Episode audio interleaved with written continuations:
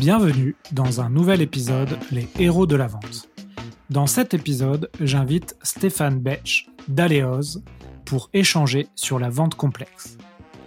Avec Stéphane, nous allons aborder les différences entre vente simple et vente complexe, les niveaux d'attente des clients, les huit dimensions d'une investigation efficace, l'intérêt tactique d'un pré-projet et comment rédiger une offre commerciale vendeuse afin de la soutenir.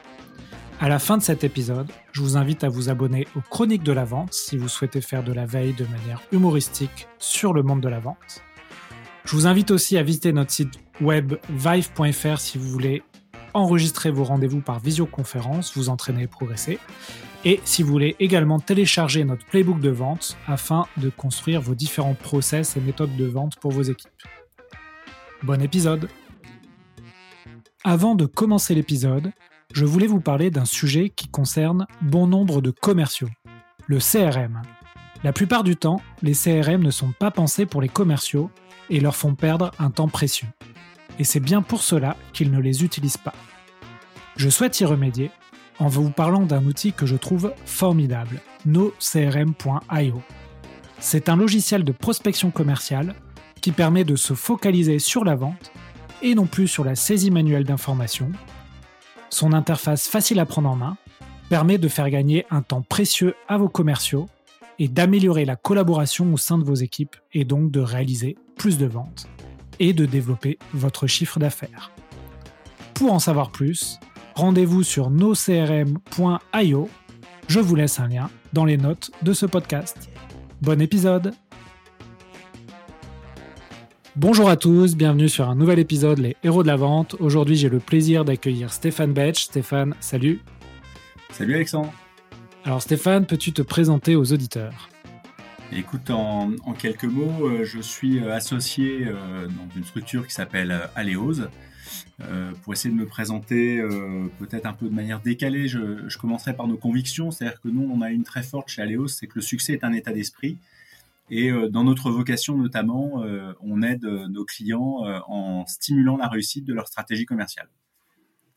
Ok, très bien. Donc ça tombe bien, on va parler justement de stratégie commerciale et de vente dans ce podcast, comme tu le sais. Aujourd'hui, on va aborder un sujet qui est celui de la vente complexe. Alors c'est un sujet qui va intéresser certains de nos auditeurs qui pratiquent cette vente complexe. Est-ce que tu peux nous expliquer pourquoi tu as a choisi euh, ce sujet et aussi euh, qu'est-ce que la vente complexe? Ok. Alors, euh, bah, écoute, sur, les raisons, il y en a, au, moins trois. dans notre métier de, cabinet de, conseil et d'accompagnement, c'est on est finalement dans, près de la moitié des cas sur, des dossiers de type vente complexe. C'est-à-dire que, et ça me permet aussi de définir ce qu'est la vente complexe, c'est qu'on est en général en compétition sur des projets et dans ces projets, il y a deux caractéristiques. Les process de décision sont relativement longs, c'est-à-dire que c'est pas une décision qui se prend en, un coup, en un jour. Euh, c'est plutôt plusieurs semaines en général. Et euh, à l'intérieur de ce process de décision, il y a plusieurs interlocuteurs. Donc c'est euh, la première raison, c'est ça, c'est qu'on a l'expérience de ce type de situation. La deuxième, c'est que on a beaucoup de clients nous qui sont des équipes ou de vente ou d'avant-vente, qui sont chez des dans des entreprises de type industriel ou des intégrateurs informatiques ou des bureaux d'études et eux aussi, en fait, sont très fréquemment dans cette configuration.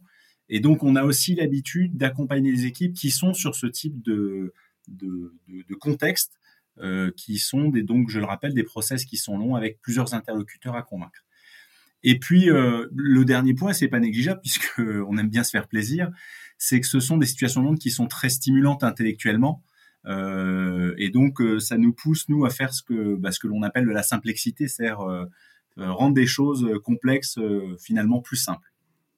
Ok, très bien. Et, quelle est la différence que tu fais entre vente simple, vente complexe et principalement la durée ou il y a d'autres choses? Alors ce sont les deux critères, c'est la durée de prise de décision et surtout le nombre d'interlocuteurs, puisque en fait la décision repose sur plusieurs interlocuteurs qui n'ont pas les mêmes influences dans le processus d'achat.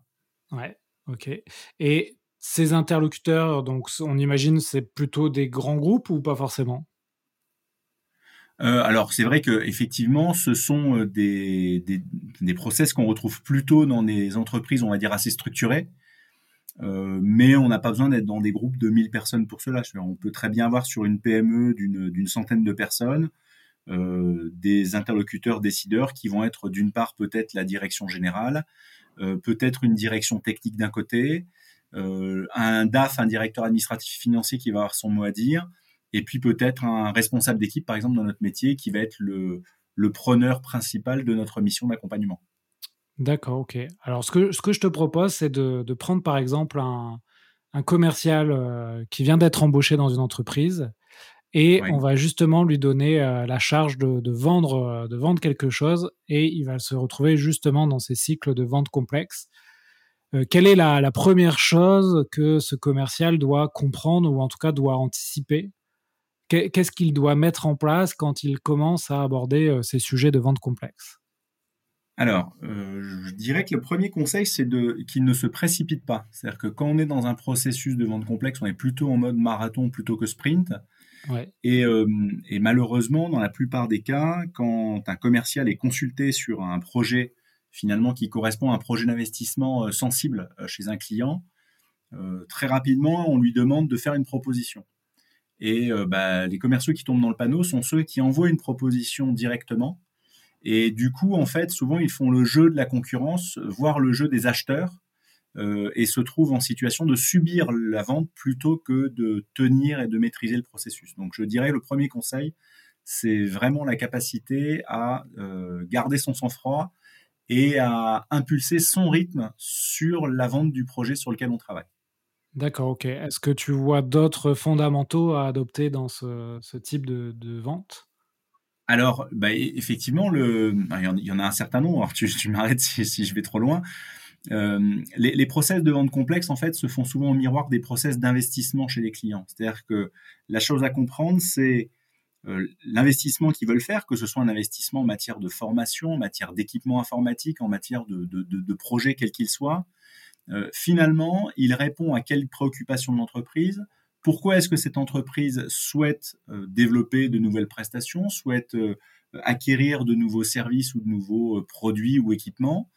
Et puis, bah, quels sont les enjeux de cet investissement? Donc, la compréhension du processus d'investissement et des différents acteurs qui prennent part à cet investissement chez le client sera une clé importante pour savoir driver, on va dire, le rythme de la vente en regard de ce fameux processus d'investissement et justement de n'oublier aucun des interlocuteurs. D'accord. Donc quand tu dis euh, il faut comprendre les processus d'investissement, en gros, euh, il faut comprendre, si je reformule, il faut comprendre les besoins, j'imagine, euh, comme dans toute vente des clients, les niveaux d'attente. Il faut aussi comprendre peut-être le, timing du client. Tout à fait, le timing du client, et puis, et puis comprendre aussi ce que nous, on appelle les, différents niveaux d'achat finalement, puisque on, va, on va avoir trois, en gros hein, trois niveaux d'achat sur, euh, sur une prestation comme celle-ci. Il y a des, des gens, et, euh, et c'est souvent ceux qui nous consultent d'ailleurs, euh, qui sont pour ce que j'appelle des acheteurs de produits. C'est-à-dire que par exemple, ils vont acheter, ils disent j'achète une formation et je cherche une formation sur tel sujet. En fait, pour nous, c'est un acheteur de produits. et son job d'ailleurs, c'est de comparer une formation X avec une formation Y et de regarder le détail de ce qu'il y a dans ces formations. Euh, ces personnes-là, en fait, ont une vision du besoin, mais la vision qui est plus importante, c'est la vision de l'acheteur de type solution. Euh, l'acheteur de type solution, lui, va se dire, euh, finalement, on a un problème et on a besoin de trouver une solution par rapport à ce problème. Et d'ailleurs, c'est lui qui va mandater l'acheteur produit pour faire le tour du marché. Et le troisième interlocuteur qui est important, c'est l'interlocuteur résultat. c'est souvent d'ailleurs un des dirigeants de l'entreprise qui lui en fait a une problématique soit de développement de chiffre d'affaires, soit de euh, d'optimisation de ses marges, euh, soit de contrer une concurrence, et qui lui cherche un résultat très précis. Et donc pour bien cerner euh, tous les contours d'un projet de type vente complexe, il est important de comprendre les préoccupations de ces trois interlocuteurs l'interlocuteur qui achète un résultat, l'interlocuteur qui achète une solution, et l'interlocuteur qui achète un produit. Et, et c'est ça en fait toute la tout l'intérêt, j'allais dire, de ce type de vente, euh, de vente complexe. D'accord. Et donc j'imagine dans une vente complexe, tu vas faire face à plusieurs interlocuteurs. Oui, tout à fait. Et donc tu peux aussi avoir euh, ces différents types d'interlocuteurs dans, dans une seule et même vente. Ah oui, oui, enfin, dans, même dans la même salle à un moment. C'est souvent la difficulté, c'est qu'il faut les trouver. Euh, c'est-à-dire que si on se laisse faire et si on subit le processus, on va surtout être drivé euh, par l'interlocuteur produit, qui lui va nous demander des cotations très rapidement. Le problème, c'est si je réponds à une cotation, je vais répondre à une cotation à l'aveugle, et finalement, euh, on va comparer assez facilement des lots entre eux. Et or, dans une vente complexe, dans, un, dans une vente complexe, dans un projet significatif, ce qui est intéressant, c'est la vision du partenaire sur la meilleure manière d'atteindre les objectifs que se fixe l'entreprise cliente. Et donc la capacité qu'on va avoir à résister à la demande de cotation envoyée en aveugle, à, remonter auprès d'autres interlocuteurs, à aller gratter sur pourquoi est-ce que vous voulez ça, finalement c'est ce qui va faire la différence à un moment parce qu'on aura une offre qui sera peut-être plus pertinente, et surtout en fait qui ne seront pas comparables aux autres parce qu'on aura compris l'ensemble des contours euh, de la problématique que le client souhaite adresser avec par exemple son achat de formation. D'accord, ok. Donc quand tu as un projet euh, complexe, tu as donc tu nous as récapitulé ces trois niveaux d'attente. Et toi, ton rôle, ça va, ça va être de, comprendre ces niveaux d'attente et, de bien y répondre. Euh, et, et de, de, comprendre les différentes personnes qui sont dans le cycle de décision, Là, j'imagine, tu utilises des outils peut-être de, compréhension des, comportements. On a parlé dans ce podcast du, disque, d'autres méthodes de vente. Alors, en fait, nous, on, s'appuie sur des documents que l'on a créés, euh, qu'on appelle revue rapide de projet. C'est-à-dire que c'est on a, on a un tableau que l'on monte et qu'on adapte d'ailleurs en fonction de nos clients, parce que c'est pas exactement la même chose qu'on va aller vérifier. Et ce qui permet d'avoir cette fameuse simplicité, c'est-à-dire comment j'arrive à lire la façon dont je me promène sur ce dossier, quels sont les voyants qui sont au vert, quels sont les voyants qui sont à l'orange et quels sont les voyants qui sont au rouge. Et euh, ça me donne en fait immédiatement la vision des zones sur lesquelles je ne, mes voisins, mes voyants, ah, excuse-moi, mes voyants ne sont pas au et sur lesquels j'ai besoin d'avancer. Euh, je prends un exemple. Euh, un des items importants et qui est vrai dans n'importe quel type de métier, c'est quel est le déclencheur de la demande. Est-ce que je suis capable de dire quel est le déclencheur de la demande et quels sont les enjeux auxquels la solution une fois en place va répondre? Si je ne sais pas le faire, il est très probable que j'aurai du mal à valoriser le prix que je vais proposer, puisque un prix se fait toujours par rapport à un enjeu. Donc ça, c'est un des outils que l'on met en place, c'est la revue rapide de projet. Et le deuxième, c'est un outil, c'est une grille de lecture des process de décision, dans lequel en fait on met euh, l'ensemble des acteurs qui vont participer à la décision et euh, en les pondérant d'un certain nombre de, points en fonction du type d'influence qu'ils proposent dans la prise de décision, en fonction du poids qu'ils ont dans la décision, euh, de leur niveau d'antagonisme par rapport à nous, on va réussir assez facilement à lire quel est le chemin à suivre si on veut se donner toutes les chances de convaincre l'ensemble des acteurs du process, ou en tout cas les plus importants dans le process de décision. D'accord, ok. Et dans cette grille de, lecture, tu as combien de critères? Euh, alors, pas mal. Alors, si je prends la grille de lecture d'un process de décision, on va avoir bah, bien sûr la fonction des personnes.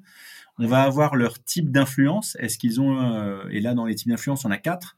Euh, je peux avoir une influence économique, je peux avoir une influence technique, une influence utilisateur, une influence stratégique. Euh, d'ailleurs, certains interlocuteurs peuvent, avoir sur la tête une ou deux de ces types d'influence. On va avoir le poids que chacun représente dans la décision. Et on va avoir aussi le niveau d'antagonisme qu'on a avec eux. Est-ce que ce sont plutôt des gens qui nous sont favorables et qui affichent le fait qu'ils pourraient travailler avec nous? Est-ce que c'est des gens qui sont plutôt dans une attitude de neutralité? Ou est-ce que ce sont plutôt des gens qui nous sont hostiles et qu'il va falloir en fait débloquer. donc on a ces, quelques indicateurs et en fait on a de manière très très visuelle en fait on met des croix là où on a perçu là où était chacun et ce qui permet de se dire bah tiens si on veut débloquer la situation faut peut-être passer par celui-ci parce que cette personne là euh, nous a plutôt à la bonne elle a en plus un pouvoir de décision qui est assez important et euh, c'est peut-être sur elle qu'il faut que l'on s'appuie pour réussir soit à neutraliser une personne soit pourquoi pas en convaincre une euh, qui aurait un point important dans la décision. D'accord. Donc, si euh, les auditeurs euh, veulent cette grille de lecture, ils peuvent te contacter directement? Ah, bah avec plaisir, ouais, on, pourra, on pourra échanger justement sur les, les actions que l'on met en place euh, là-dessus avec, avec grand plaisir. Ok, très bien. Tu m'avais parlé aussi en préparant l'épisode de la compréhension d'un projet comporte huit dimensions pour, pour faire une investigation efficace du projet. Tu, tu peux nous expliquer un peu ça, ces huit dimensions? Alors là, c'est de manière assez classique, c'est que dans, dans, un projet, alors de tête, est-ce que je vais te ressortir les huit noirs, parce que ça peut varier d'une entreprise à l'autre, mais la première des choses, c'est euh, finalement l'origine du projet. Je sais quoi, il y a, moi, on fonctionne beaucoup avec du mind mapping chez Aleos. Et donc la première branche du mind mapping, c'est voilà d'où vient le projet. la deuxième branche, on s'intéresse à l'interlocuteur que l'on a en face de nous et on a besoin de mieux comprendre en fait quelle est sa place, parce qu'il y a toujours un premier interlocuteur qui est en lien avec nous. Donc quelle est sa place dans le projet, quel est son rôle, voilà. Et on a besoin de comprendre ça. Euh, l'autre partie, ça va être euh, toutes les notions des attentes euh, déjà exprimées par eux, donc toute la dimension technique des attentes, ce qui avait pu être posé dans un cahier des charges, etc. La quatrième, on va être sur les contraintes. Quelles sont en fait finalement toutes les contraintes qu'ils ont? Et quelles sont aussi, point important, leurs habitudes d'achat et de travail? C'est-à-dire que si c'est la première fois qu'on est consulté par eux, finalement, quand ils bossent avec un prestataire équivalent à nous, une entreprise équivalente à celle qui est consultée, euh, quelles sont leurs habitudes de travail? Comment est-ce que les gens aiment travailler? Puisqu'on sait bien que il euh, n'y a rien de plus difficile à changer que des habitudes. Et qu'à un moment, on peut très bien avoir une offre qui est meilleure, mais comme cette offre, finalement, elle va être portée par une entreprise avec laquelle on n'a pas l'habitude de travailler, ça peut être un frein à la décision. Derrière, on a bien évidemment aussi besoin de, travailler et de, questionner sur la concurrence que l'on en place. Qui d'autre a été consulté? Quelle est la perception de ces autres personnes? Donc, on est euh, à la cinquième, la cinquième branche. Euh, on a ensuite une partie euh, où on rentre très très finement dans les différentes caractéristiques de l'environnement dans lequel la solution qui va être achetée par le client va devoir s'intégrer. Et puis, euh, deux derniers points, on va aller avoir une branche, la septième branche, ça va être sur la compréhension du processus de décision. Et la dernière étant en fait l'accès au budget et la manière dont le budget va être, va être débloqué, les éléments de budget. Donc en fait, on a, euh, c'est aussi ce que l'on fait dans nos formations. Euh, on crée en fait comme ça des, des arborescences de questionnement puisqu'on ne croit pas aux questions toutes faites à poser, mais plutôt à savoir que ben, on a huit zones à aller investiguer et que euh, si on s'autorise déjà à poser toutes les questions, on va comprendre beaucoup plus de choses que les autres. Et puis surtout, c'est aussi ce qui nous permettra de dire ok stop, on arrête de faire des efforts, euh, puisque euh, bah, on sait que les projets complexes nécessitent du temps, le temps c'est de l'argent, et donc à un moment il est important de savoir faire un go ou un no go sur un projet en disant ok ce projet-là finalement on a très peu de chances de le gagner parce que soit on n'arrive pas à le comprendre, soit on ne veut pas nous livrer les informations dont on a besoin, et dans ces cas-là il vaut mieux se retirer du jeu plutôt que de bah, dépenser de l'argent en, avant-vente, euh, en, en, gaspillant des heures de travail finalement sur un dossier sur lequel on a peu de chances d'aboutir. Ouais. Euh, j'ai fait un peu de vente complexe dans mes expériences précédentes. Ce qui n'est jamais évident, c'est de comprendre en fait les, les processus de, décision des clients. Oui. toi, comment tu, tu, fais pour décortiquer ces processus?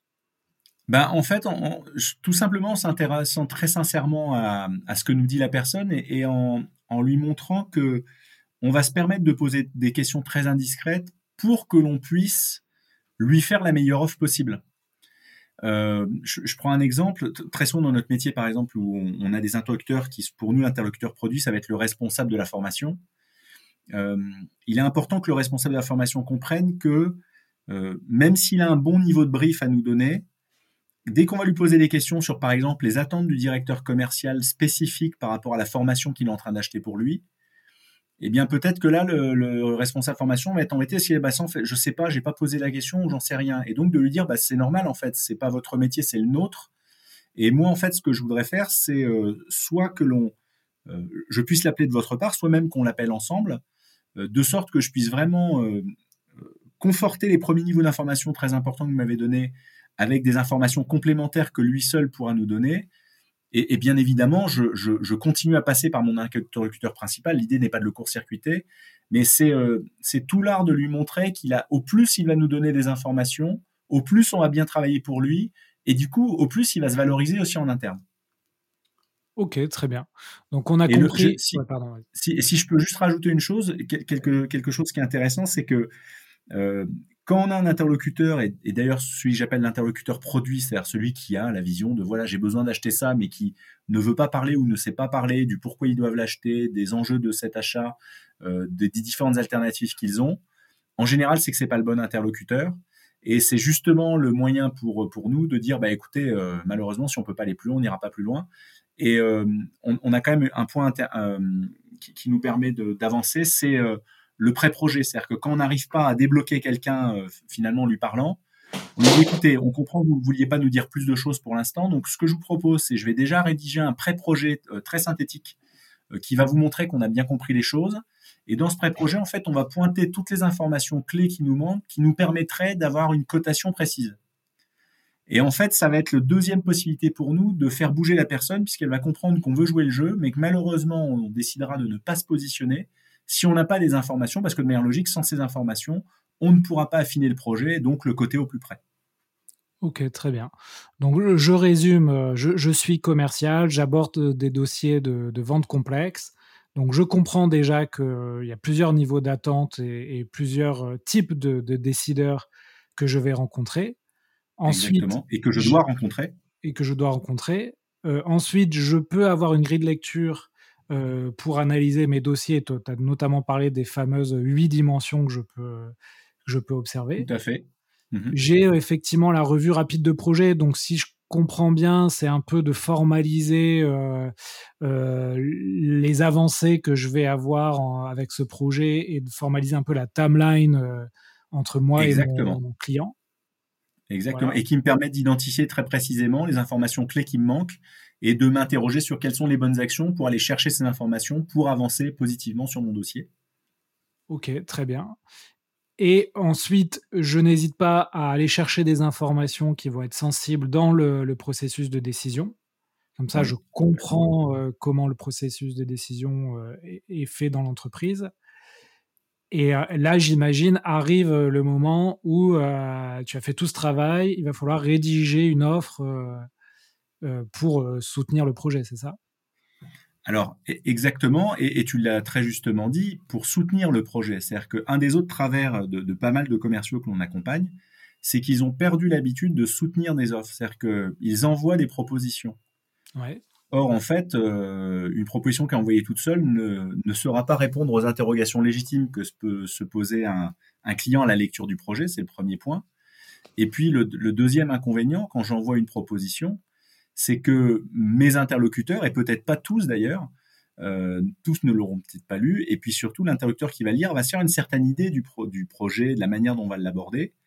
Et c'est-à-dire que quand je l'aurai après, quand je le relancerai, que j'en discuterai, je devrais peut-être déconstruire des idées qu'il s'est faites sur mon offre pour en reconstruire d'autres. Donc c'est beaucoup plus difficile. Donc oui, il y, a la, soutenance qui est importante. Et donc, on parle bien de proposition commerciale et, pas de devis. Il y a aussi beaucoup de, commerciaux qui confondent en fait un devis détaillé ou un bordereau de prix avec une proposition commerciale. Une proposition commerciale, il y a du rédactionnel. C'est-à-dire que dans, la proposition commerciale, on se doit de ressortir tout ce que l'on a compris de la problématique et des enjeux du client, euh, de faire exprimer les différents points de vue qui ont été interviewés en amont, de positionner euh, d'ailleurs, et c'est là où on fait souvent la différence, euh, la lecture que l'on a eue de leurs problématiques, et c'est là où on va faire des ventes d'idées par exemple, ou des ventes de besoins, pour ensuite présenter un schéma global d'intervention, pour ensuite appuyer sur les différents points forts des caractéristiques de notre proposition, et puis euh, ben, évidemment mettre les notions de budget davantage. Donc il y a, en fonction des métiers, une rédaction, dans notre métier par exemple chez Aléos, une rédaction de proposition commerciale va prendre entre 5 pages pour les choses très petites, très courtes, mais on n'est pas dans des projets complexes dans ces cas-là, mais on a quand même jusqu'à 5 pages. Et euh, sur des projets plus conséquents, on peut facilement avoir des propositions d'une vingtaine de pages, parce que ben, forcément, quand un client achète pour 150 euh, 000 euros de prestations, bah, il est en droit de se poser un certain nombre de questions. Donc, la qualité rédactionnelle de l'œuvre va aussi faire la différence et ça sera un bon support lors de la soutenance. D'accord, donc tu rédiges une proposition, tu l'envoies à ton client en expliquant que, il va falloir euh, ah. euh, décider d'une. Alors non, en fait, je l'envoie pas. C'est-à-dire que ça, c'est aussi une chose que l'on que l'on s'applique à nous-mêmes et, que l'on met en avant dans les formations que l'on fait, les coachings. C'est-à-dire qu'en fait, on n'envoie jamais de propositions. Ok. On, on, les défend. Et c'est d'ailleurs, on dit souvent, c'est notre religion euh, chez Aléos. Et quand les jeunes disent, mais attendez, les autres l'ont mieux envoyé, on dit, bah c'est leur problème. Mais nous, en fait, on, on va, si on passe du temps avec vous pour rédiger un projet, bah, c'est-à-dire que la moindre chose dont on, auquel on a le droit, c'est d'avoir vos retours à chaud et d'avoir un échange autour de celui-là. Donc, si vous voulez pas euh, nous recevoir, ne serait-ce qu'en visio, pour qu'on vous commente notre proposition, à ce moment-là, on la rédigera pas. Et ce qui est assez drôle, si tu veux, c'est que euh, il peut y avoir des. Alors déjà, quand on le présente dès le début, ça pose jamais de problème finalement. Les gens disent juste ah bah tiens, les autres l'ont pas proposé, bon bah tant pis pour eux. Et surtout quand les gens disent bah écoutez, c'est pas dans nos habitudes, on dit mais alors du coup on va faire comment? Parce que là euh, nous on sait pas faire, on sait pas envoyer une proposition si on la défend pas. Et souvent la négociation elle commence à ce moment-là, c'est-à-dire que c'est là où on fait le fameux pré-projet, où on met un peu de billes pour donner envie à notre interlocuteur ou aux interlocuteurs principaux de dire ok ils ont bien compris, finalement ils vont pas nous faire perdre du temps si euh, on réunit l'ensemble du comité ou en tout cas les principales personnes. Et donc ils ont fait l'effort de faire un pré-projet un peu abouti. Du coup on veut bien prendre le temps de les recevoir. Hein, je, me mets volontairement en dehors des appels d'offres publics dans lesquels on sait qu'il faut déjà envoyer les projets avant de les défendre. Hein, c'est autre chose. Mais dans l'industrie, euh, enfin à moins que ça, n'est pas obligé, donc autant se mettre en situation de gagner. Oui, merci d'avoir fait effectivement le, distinguo avec les appels d'offres euh, où euh, là tu n'as pas le choix. Là, là, effectivement, on n'a pas le choix. Et, pour autant, dans, on a aussi travaillé avec des grosses entreprises sur des appels d'offres. je pense notamment à des travaux importants sur le, euh, la création de lignes de métro dans une grande ville française, euh, on avait quand même mis dans la réponse écrite un certain nombre de teasing, euh, parce que notre objectif du coup dans la rédaction, c'était d'en donner assez, mais pas tout, pour que les gens aient vraiment envie de nous recevoir dans le tiercé final des gens qui allaient soutenir. Donc il y, a toute une dimension tactique en fait qui est très intéressante intellectuellement et qui fait qu'on prend beaucoup de plaisir quand on travaille sur ce type d'offre-là. voilà, parce que bah, par expérience, en plus, on sait que quand on les fait comme ça, très souvent, on les gagne. Ok, très bien. Donc, euh, en gros, ce que tu préconises pour augmenter les, chances, les chances de succès, pardon, c'est de, de préparer ton offre, euh, ton offre de projet, la rédiger, et exiger en fait de soutenir cette offre-là euh, sur un rendez-vous avec ton, ton, prospect. Tout à fait. Et d'ailleurs, si tu permets, on pousse même les choses plus loin, c'est-à-dire que à l'issue du ou des différents rendez-vous d'investigation qu'on a pu faire, L'interlocuteur qui est en charge finalement, qui est une sorte de chef de projet autour de l'achat du projet, on va dire bon, écoutez, on a bien, on a bien compris les différentes problématiques qui ont été exprimées, et on est en mesure de faire une proposition. Donc, est-ce qu'on peut se caler tout de suite la date à laquelle on la soutiendra? Ouais. C'est-à-dire que c'est en phase d'investigation sur les projets qu'on cale l'offre, euh, la, la, date de la soutenance d'offre, alors que l'offre, on n'a pas encore commencé à bosser dessus. Ok. Et ça aussi, il y a très très peu de commerciaux qui osent le faire. Il y a beaucoup trop de commerciaux finalement qui euh, font ce que leur demandent les clients. Donc venez me voir vite, faites-moi vite une cotation, envoyez-la moi et c'est moi qui vous rappellerai. Bah nous on le fait pas en fait parce que et, les clients que l'on conseille ne le font pas non plus parce que les clients que l'on a ne, ne, vendent pas des solutions, euh, on va dire euh, pas bas de gamme mais standardisées et pas chères. C'est-à-dire que les commerciaux qui renvoient des propositions, qui font du volume et qui ne les défendent pas, c'est les commerciaux qui sont sur des offres qui sont en général les moins chères du marché et où en fait finalement les clients achètent du prix. Euh, nous en fait nos clients sont pas des entreprises de ce type-là en général, c'est des entreprises qui ont une valeur ajoutée et, euh, cette valeur ajoutée elle, se valorise et euh, bah, c'est le, donnant donnant. Je veux bien travailler sur votre dossier, on va passer pas mal d'heures en vente, en avant-vente avec des techniciens ben, ce que vous nous devez, c'est de nous recevoir pour qu'on la, la, présente, parce qu'on sait que c'est la meilleure manière de pouvoir se, comprendre, de se rencontrer et de décider de travailler ensemble. D'accord. Et, juste, euh, j'imagine, ça, tu vas me dire, ça dépend du client, mais en général, euh, combien tu fais de rendez-vous d'investigation avant de, soutenir euh, l'offre? Alors, dans notre métier chez Aleos, quand on est sur des projets d'accompagnement ou d'audit organisationnel, par exemple, on est souvent à trois rendez-vous Ok. Euh, ce qui, alors, ce qui est intéressant aujourd'hui, c'est que je, vais parler comme un, vieux, mais c'est vrai que quand j'ai commencé dans le métier du commerce, il fallait se déplacer en fait à chaque fois si on voulait rencontrer des gens. Aujourd'hui, avec la visio, c'est quand même pratique. Et de plus en plus, les premiers échanges se font en visio et souvent le troisième niveau d'investigation, quand on est sur des dossiers un peu, costauds, on, se déplace parce que là, le fait de rencontrer les gens en physique aide euh, bah, dans le fait de créer des liens, puisque c'est aussi les liens qui vont faire que un moment, on va se décider aussi pour les interlocuteurs qu'on a eu en face de nous et pas seulement sur finalement l'offre technique qui va ressortir de la proposition. Ok, très bien. Donc euh, ensuite, tu passes à cette fameuse étape de soutenance. Oui. comment tu comment tu la prépares euh, cette étape? Bah, la, soutenance, en fait, elle va être euh, elle va être cadencée tactiquement sur la structure de la proposition. C'est-à-dire que euh, encore une fois, l'idée c'est toujours de garder la main dès le début du rendez-vous et d'expliquer au client voilà, aujourd'hui l'objectif du rendez-vous c'est de vous donner euh, tous les éléments pour, euh, pour prendre votre décision. Et donc voilà l'agenda que je vous propose de suivre pour cela. on a synthétisé tout ce que vous nous avez dit. on a mis en avant un certain nombre de points sur lesquels on aimerait bien discuter parce que c'est vraiment nos parties pris par rapport à la proposition. Et en fait, on va vraiment avoir une séquence dans lequel on va mettre en avant, on va, on va scénariser euh, la façon dont on a compris les choses, euh, la manière dont on a souhaité aborder leur projet, euh, montrer la capacité globale qu'on a eu à, à, les accompagner globalement sur l'ensemble de l'opération, la mission, et puis bah, de, de, donner des, des, des, éléments très très précis sur des points techniques, par exemple, pendant cette soutenance. Donc on va vraiment se caler sur la structure de l'offre écrite, c'est la raison pour laquelle l'offre écrite est intéressante.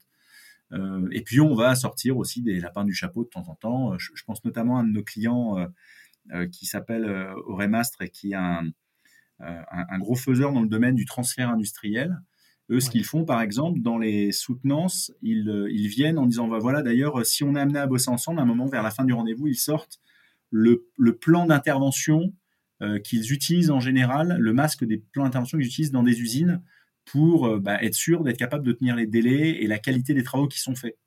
Et pour eux, en fait, c'est un indicateur important puisque très souvent les clients dans la soutenance disent, euh, alors sont souvent des gros industriels, hein, disent, mais attendez, euh, c'est pas mal, est-ce qu'on pourra avoir ces documents? Et ils disent, oui, bien sûr, dès qu'on aura signé ensemble, bien sûr, vous, vous en bénéficierez puisque ça sera les vôtres. Mais là, pour l'instant, comme on travaille pas encore ensemble, vous comprendrez bien que je pourrais pas vous les laisser. Donc, en fait, ils s'en servent pour montrer qu'ils ont des vrais outils qui leur permettent d'être professionnels dans leur démarche. Euh, et en plus, ils s'en servent pour avoir des signaux d'achat de la part de leur interlocuteur.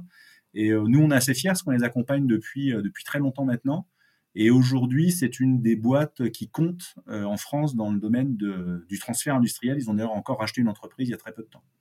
D'accord, c'est intéressant parce que cette idée de, de, timeline, de gérer un timing avec son client, de gérer un, un, cycle en fait de vente.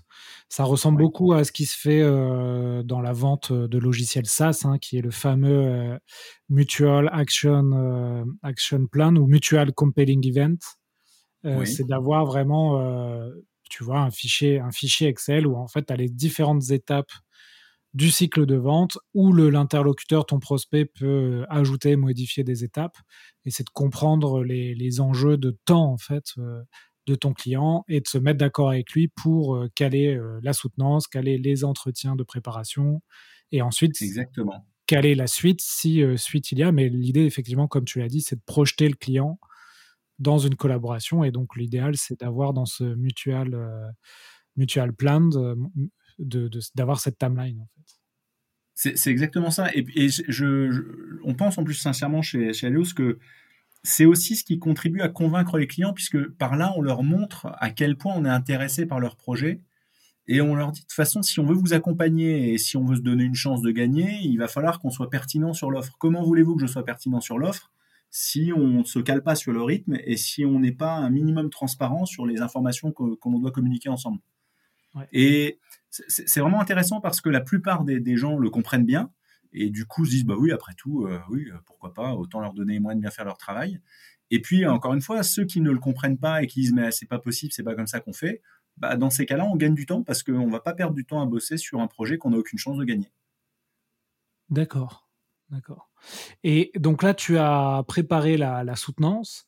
Tu fais oui. la soutenance et j'imagine après on s'entame une dernière phase de, de négociation oui. Comment tu mènes ces négociations? Quelles sont les bonnes pratiques selon toi pour, euh, pour bien mener ces négociations?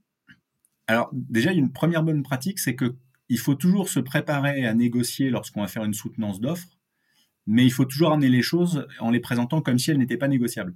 Je ne sais pas si ça t'a... C'est quelque chose qui me fait souvent sourire. Quand on voit une voiture qui est à vendre, il y a un prix et c'est marqué à négocier. Donc euh, la dernière des choses à faire avec un acheteur, c'est lui dire je te présente un prix, mais si tu veux, il faut qu'on discute du, on va en discuter. Donc un, c'est j'ai préparé ma négociation, mais euh, mais du coup, euh, j'affiche le fait que le prix que je vous sors, c'est un prix qui est calculé et en l'état, ça vaut ça.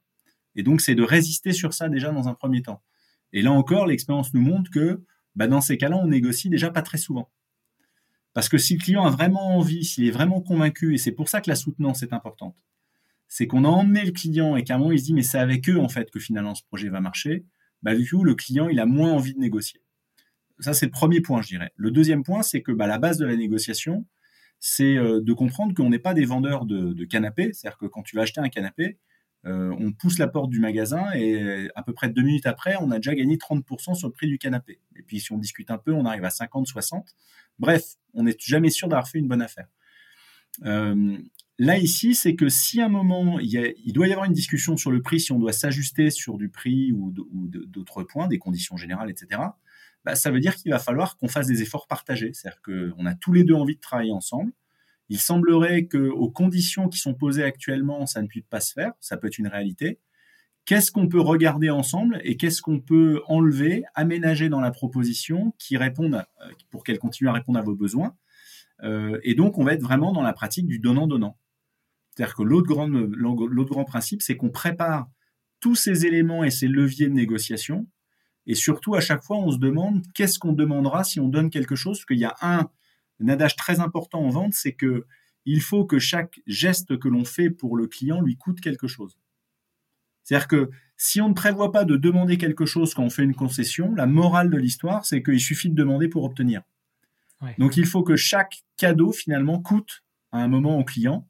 Et l'idée, c'est de faire du donnant-donnant parce que la, fin du fin, quand même, hein, surtout quand on est sur des métiers comme le tien ou le, mien, euh, c'est qu'après, on accompagne le client. On lui vend pas des boîtes de petits pois. C'est-à-dire que, qu'on fasse du transfert industriel, qu'on fasse du conseil environnemental, la mise en place de projets informatiques ou des grands projets de formation, à un moment, on va travailler avec le client. Il est important que les, le client et le fournisseur aient fait une bonne affaire.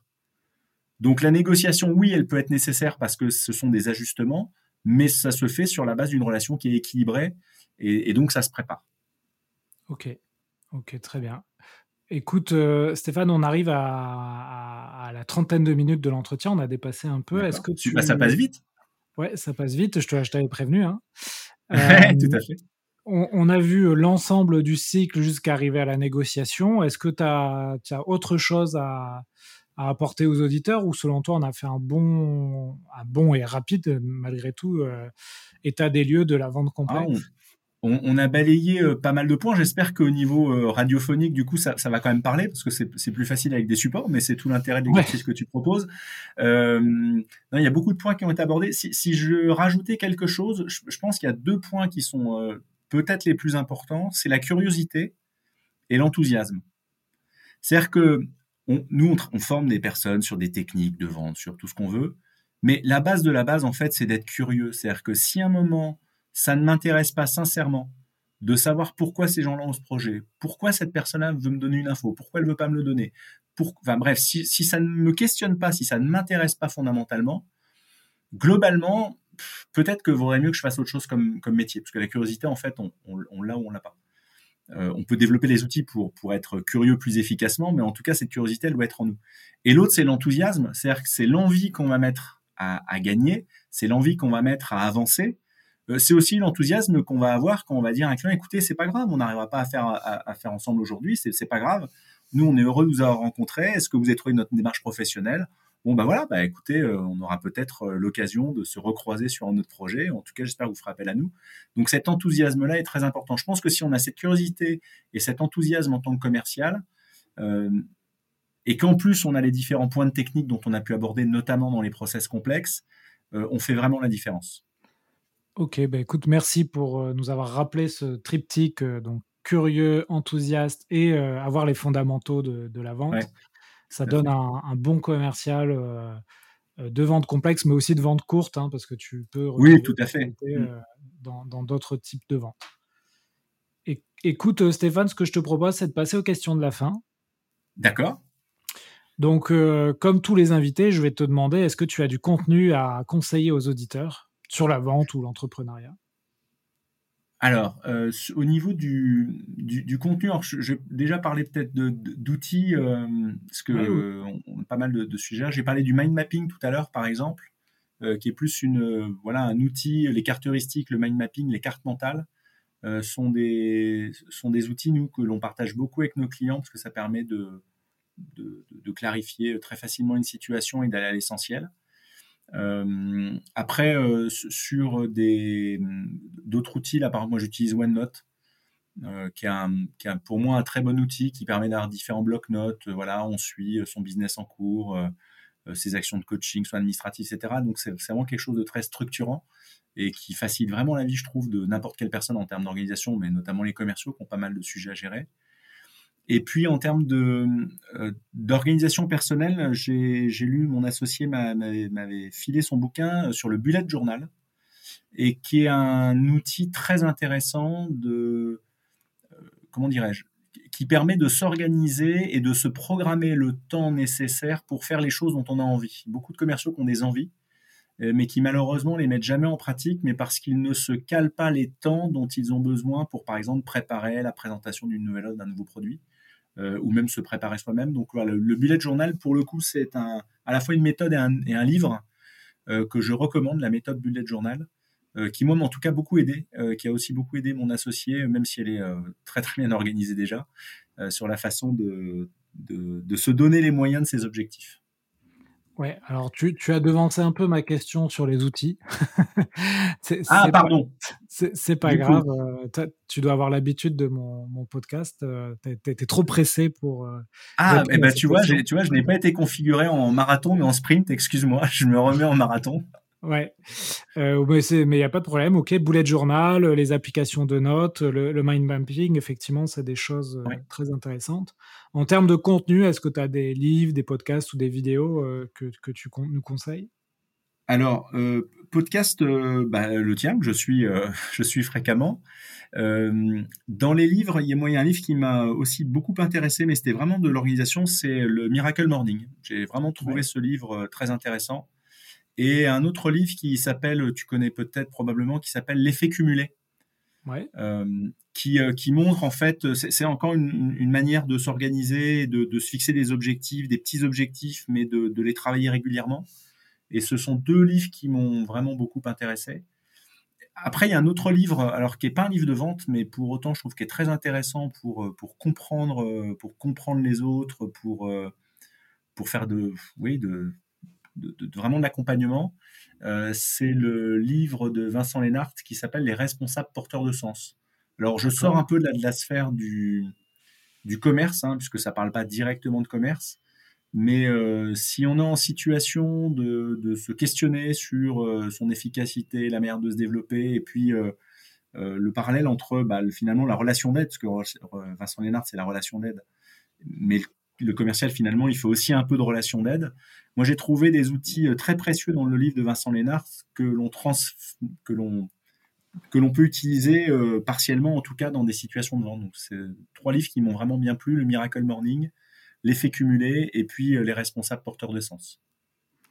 Ok, très bien. Et tout à l'heure, tu nous as parlé de, de tes outils digitaux. Est-ce que tu as des routines hmm, pas digitales du coup, qui t'aident à, être bien au quotidien alors les, bah, les routines, euh, les routines que j'ai. Alors ce que j'aime bien faire, je suis plutôt euh, quelqu'un du matin, donc j'aime bien me lever assez tôt euh, en général. Et moi j'ai un truc que j'aime bien faire, c'est je me prends mon petit expresso avec un peu de cannelle dedans et de la fleur d'oranger. Voilà, j'aime bien démarrer la journée comme ça. C'est d'autant plus important que là j'ai chopé le fameux virus à la mode et que j'ai je n'ai plus d'odorant depuis deux jours, donc je, je, je, je me rentraîne beaucoup sur toutes mes épices, comme j'aime beaucoup cuisiner. Donc j'ai ça le matin que j'aime bien faire. Et puis, bah, j'ai intégré le, j'ai 50 ans, donc j'ai intégré euh, pas mal le sport dans, dans, ma vie et de manière régulière.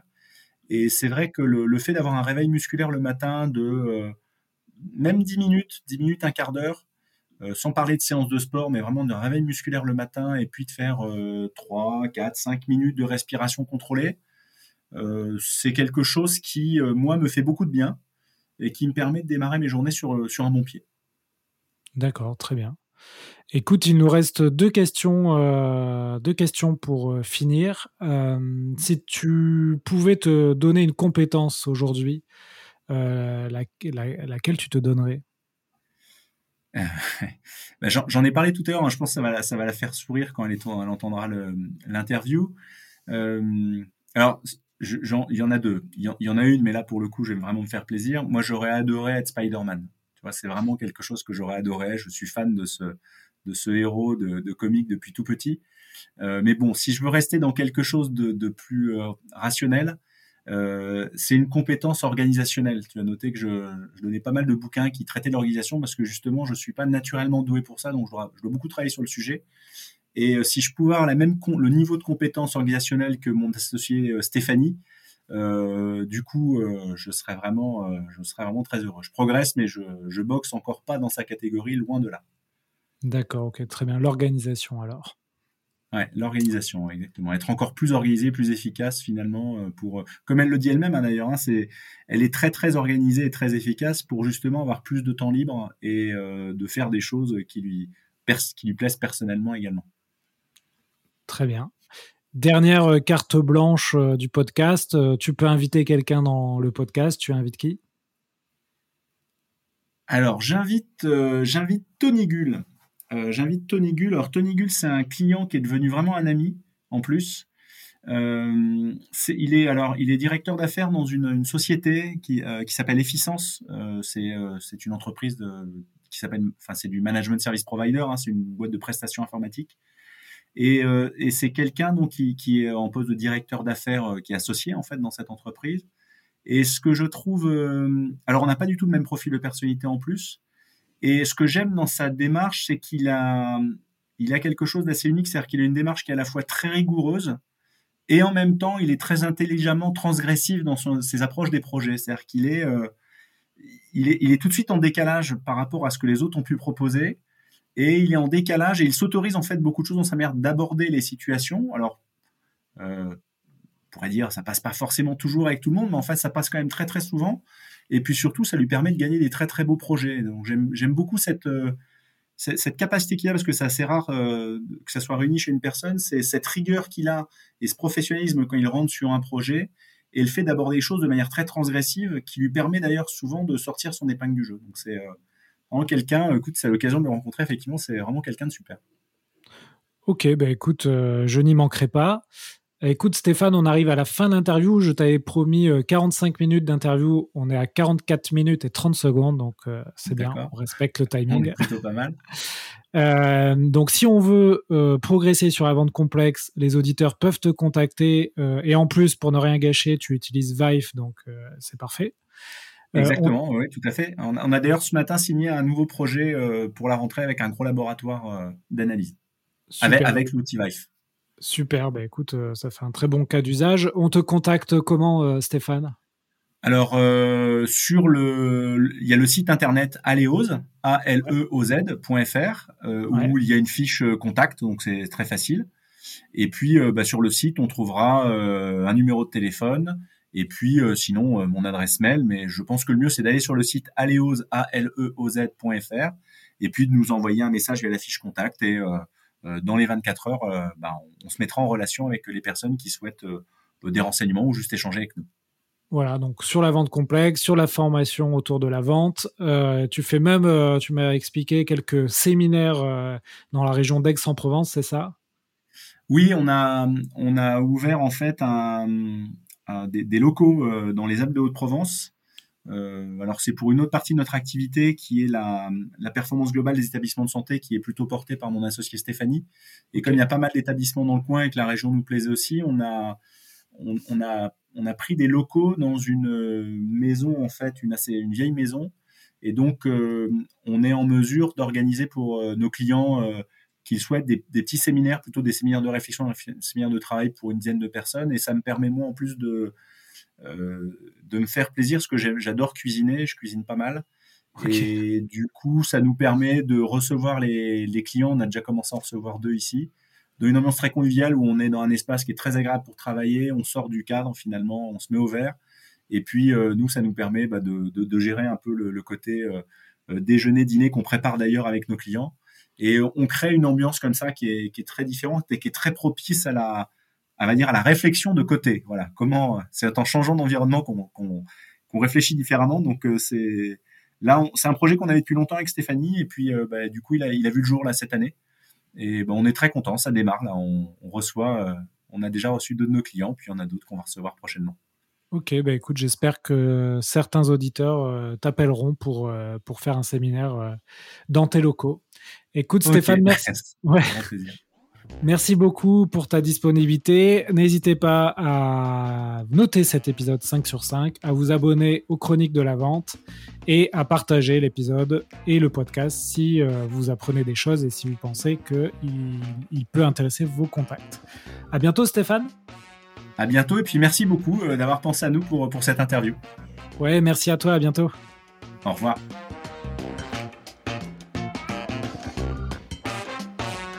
Voilà, j'espère que l'épisode vous a plu. Quelques infos avant de vous laisser. Donc, nous avons créé, en plus de la newsletter et du podcast, un TikTok sur la vente. Donc, vous tapez les héros de la vente sur TikTok, vous allez tomber dessus. J'espère que ça vous plaira. Nous avons aussi euh, travaillé pendant six mois pour sortir un playbook de vente. Je vous en ai parlé un peu en intro. Donc c'est un guide de 50 pages qui répertorie tous les conseils que j'ai eus dans ce podcast pendant deux ans. Donc il y a un gros travail qui est fait là-dessus. On le vend 49 euros sur notre site internet vive.fr, vyfe.fr. Vous pouvez le télécharger, l'avoir en PDF, en Word, en, Google Doc, etc. Et surtout, je vous conseille de le, mettre à votre sauce, c'est-à-dire que vous allez pouvoir mettre vos, propres informations dans ce playbook et vous allez pouvoir le passer à vos collègues. Et ça va vous aider à faire des rendez-vous, à prospecter, à closer, à négocier. Donc voilà, j'espère que ça vous plaira. Euh, pour ceux qui ont écouté le podcast jusqu'ici, il y a un code promo, c'est VIFE20, donc V majuscule YFE 20, et vous pourrez avoir un code promo, une remise de 20% sur le playbook. Voilà, c'est pour vous remercier d'avoir écouté jusqu'à la fin ce podcast. À bientôt tout le monde!